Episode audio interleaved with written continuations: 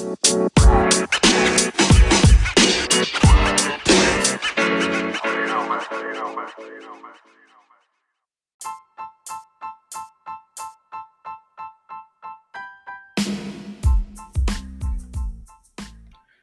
¿cómo estás? Bienvenido, bienvenida. Mi nombre es Freddy. Espero que estés súper bien ante todo este tema del famoso COVID-19. Pero bueno, espero que todo ande caminando súper.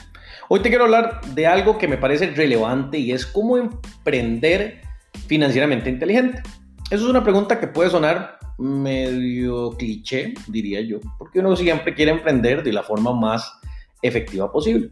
Irónicamente, me encuentro tanta gente todos los días que está emprendiendo o que está en el camino de emprender, porque me encuentro gente en diferentes etapas, en la etapa en donde están con esas ganas de hacer algo y no saben qué, o en esas ganas donde van dando los primeros pasos, pero conforme van dando esos primeros pasos, el desorden empieza a aflorar en sus ideas y el desconcierto llega y entonces, ¿para dónde agarro? ¿verdad? Es un poco la sensación. Entonces, eh, voy a hablarte de eso puntualmente en base a la experiencia que, he recolectado a lo largo de los años y lo que me he ido topando últimamente, porque estamos en una etapa en donde el replanteamiento que tenemos que hacernos como empresas o empresarios o emprendedores es muy importante. Y entonces, a partir de ahí quiero comentarte algunas cosas. Tal vez lo primero que quisiera hablarte es que una vez que, vos descubrís que tenés una pasión por una idea, Tienes que aferrarte a esa pasión con las ganas que, que penses que son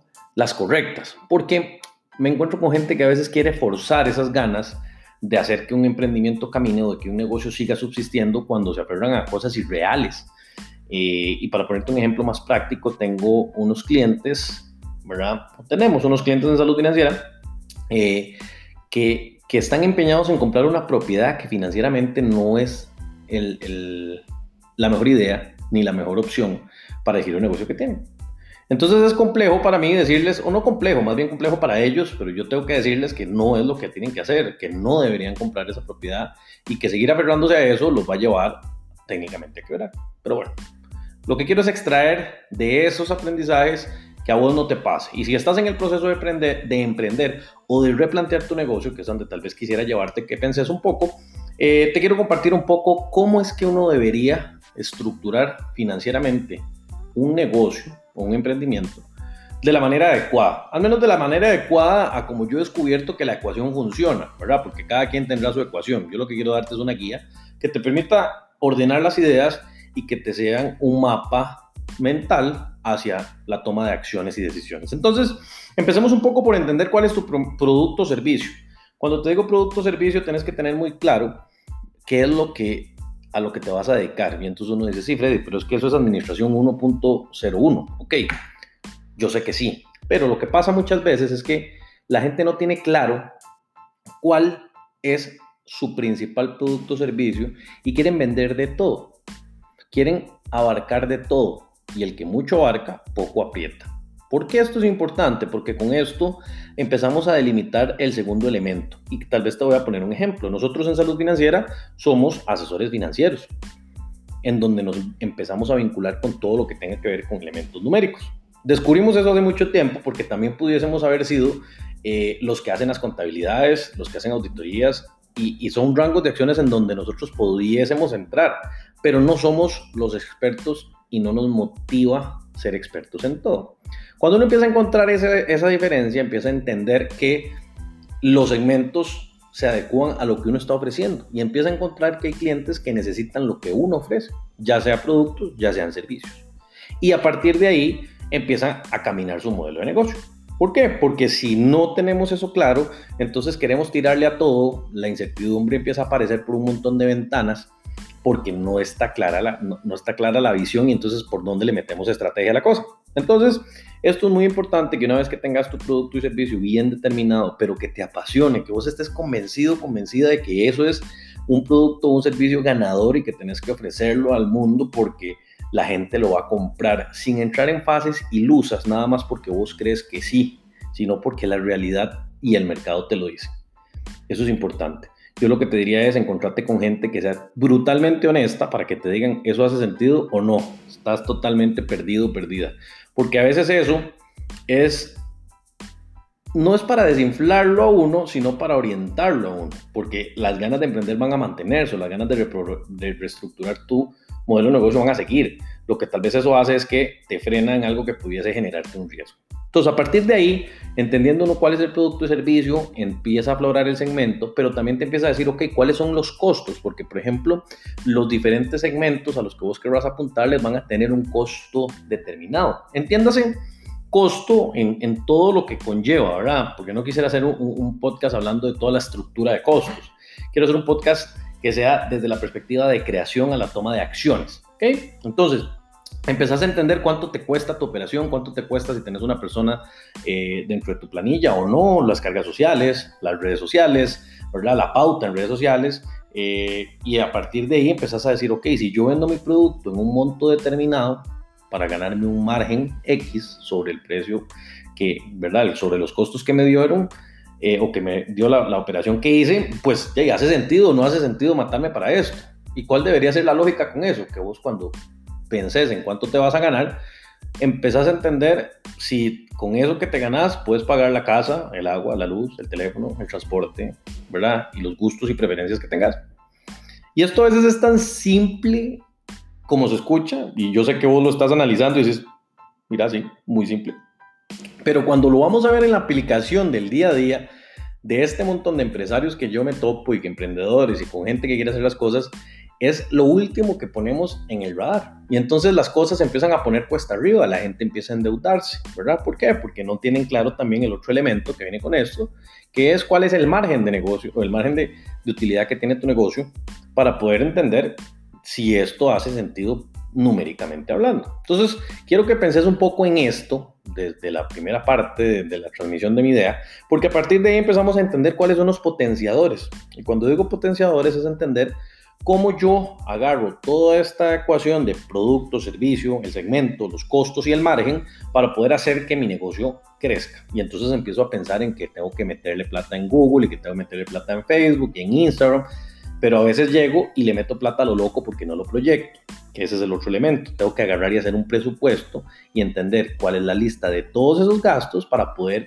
hacer una planeación estratégica. Si en este mes lo único que puedo meterle de pauta en redes sociales o en la forma que usted se comercialice son 100 dólares o 10 dólares o 1000 dólares, eso es lo que hay. Pero trate de maximizarlo de la manera más estratégica y efectiva posible. Una cosa muy importante aquí es, si usted no sabe, pregunte. Si usted no sabe, investigue.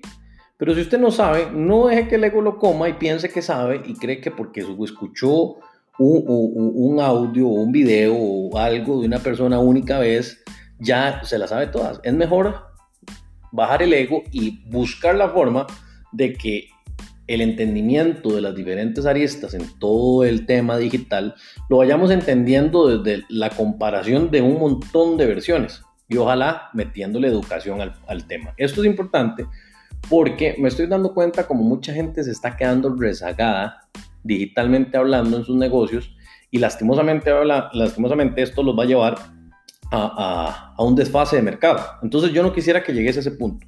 Porque una vez que tenés esto listo, lo que tienes que hacer es sacar lo que se conoce como un MVP, un Minimal Valuable Product, ¿verdad? O un producto mínimo viable. ¿Qué es eso? Si vos no has emprendido, esto es saque su idea lo más rápido posible con la, contexto, con, la forma que usted cree que, que debe tener, sáquelo a probar y lo va mejorando en el camino. Si el mercado le dice que no camina, rapidito devuélvase y replantéelo. Pero si el mercado le dice que sí, se empieza a vender y empieza a caminar, empieza a mejorarlo lo más rápido que pueda para que sus ventas empiecen a disparar. Piense en una palabra que yo escuché hace algún tiempo y que me generó una muy buena eh, perspectiva a partir de los negocios y es piensen que sea exponencial. Y esto lo va a llevar a que usted piense en cómo hacer que su negocio o su idea de negocio, su emprendimiento, se dispare a partir de muchas transacciones. Eso porque muchos de los nuevos negocios, y digo nuevos negocios porque como bien podrás tener en el radar, viene una nueva realidad a partir de todo lo que ha sucedido, necesitan tener esa exponencialidad.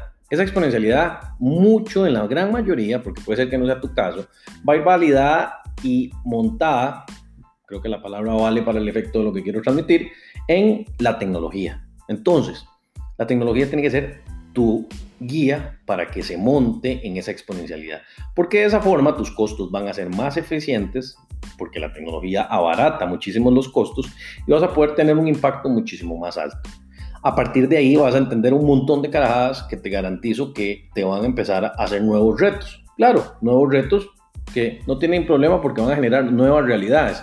Entonces, esa es una de las formas en donde yo he conceptualizado de una manera tal vez práctica, sencilla y condensada de cómo uno debería estructurar su emprendimiento, su idea de negocio o su negocio ya en marcha, si es que hay que replantearlo para que la cosa camine bien, ¿verdad? Y es que es una evolución constante de este análisis, ¿ok? Entender cuál es mi producto o servicio, cuál es el segmento, cómo son esos costos para poder atender a ese segmento y lograr las cantidades que necesito para cubrir mis costos, porque tengo un margen. Y si tengo bien identificado mi margen en los diferentes productos y servicios, voy a poder tener una mejor esta eh, estructura para poder enfrentar el mercado, porque acuérdate que hay competencia. En la calle hay un montón de gente con el cuchillo entre los dientes, como decimos popularmente, buscando al cliente que vos estás buscando.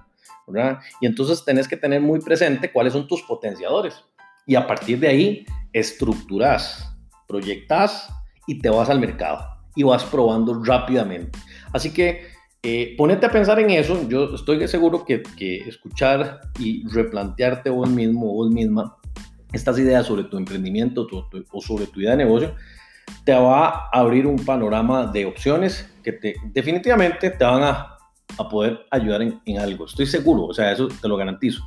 Y si no, pues no pasa nada. Contactarnos a nosotros y con todo gusto te podemos dar alguna guía eh, y luz sobre lo que, lo que te acabamos de hablar. Puedes contactarnos a prosperemos, arroba, o bien puedes visitarnos en nuestras redes sociales eh, que aparecemos en casi que todas como Salud Financiera CR, así también en nuestra página. Así que bueno, eh, espero que te, que te haya generado algo de valor y nos escuchamos en el próximo podcast. Que estés súper bien.